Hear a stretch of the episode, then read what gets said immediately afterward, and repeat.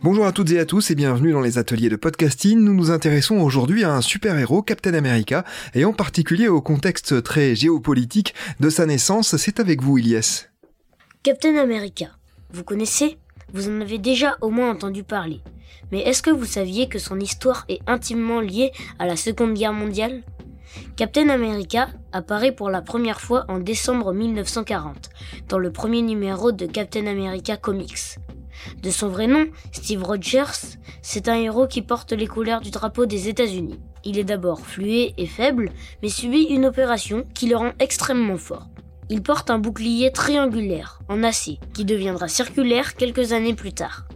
Son bouclier sert à le protéger, mais aussi à attaquer quand il le lance comme un boomerang sur ses ennemis. Au même moment, les États-Unis entrent officiellement en guerre contre les puissances de l'Axe. Aussitôt, Captain America s'engage contre les nazis. L'un de ses premiers ennemis est d'ailleurs le super vilain nazi Crâne Rouge. Il les combat jusqu'à la fin de la Seconde Guerre mondiale.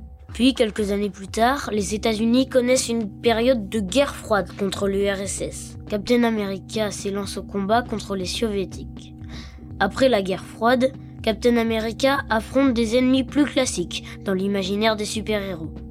Dr Foxtus, Vermine, Superia, eux aussi ont des pouvoirs et ne sont plus liés à une idéologie. Mais Captain America n'en reste pas moins populaire auprès des amateurs de comics, en particulier aux États-Unis. Dans ce pays très patriotique, on reste attaché à ce héros qui a aidé à gagner deux guerres.